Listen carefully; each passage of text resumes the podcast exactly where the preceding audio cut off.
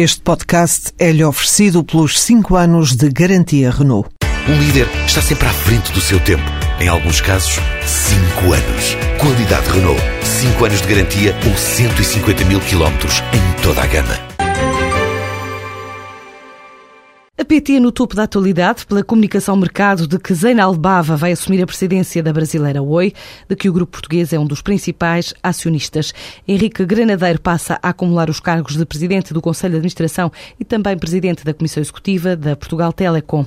Quanto ao homem que liderava a PT desde 2008, ainda há dois meses, na inauguração do novo Centro de Competências da Portugal Telecom, em Torres Novas, reafirmava o posicionamento da companhia portuguesa. PT tem condições para ser uma das melhores empresas do mundo nesta em particular já o é. E isso é reconhecido não só pela administração, por mim como presidente, mas também por, pelos principais órgãos internacionais sobre a matéria. Palavras de Zenal Bava recuperadas dos arquivos da TSF sobre a Portugal Telecom no dia em que foi tornado público que vai assumir a presidência da brasileira Oi. Numa primeira reação, o presidente do BES diz estar satisfeito por Zenal Bava ter aceito o desafio a pedido dos acionistas. Para Ricardo Salgado, o gestor terá competência e experiência para imprimir uma nova dinâmica na Oi.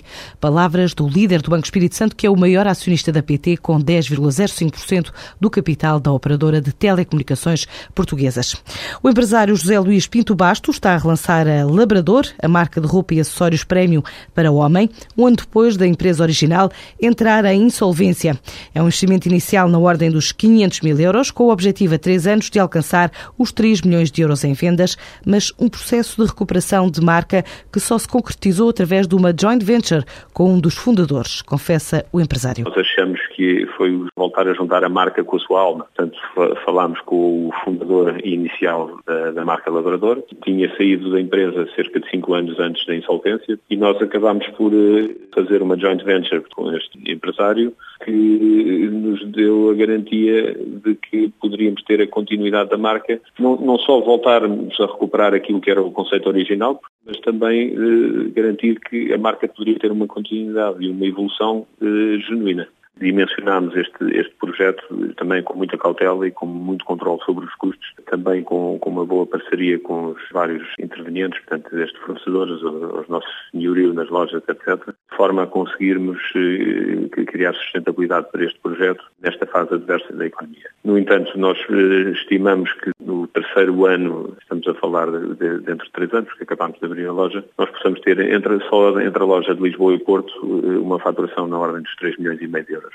faturação anual. A Labrador recuperou a primeira loja que tinha nas Amoreiras, em Lisboa. Estuda agora a hipótese de se instalar até final do ano também na cidade do Porto.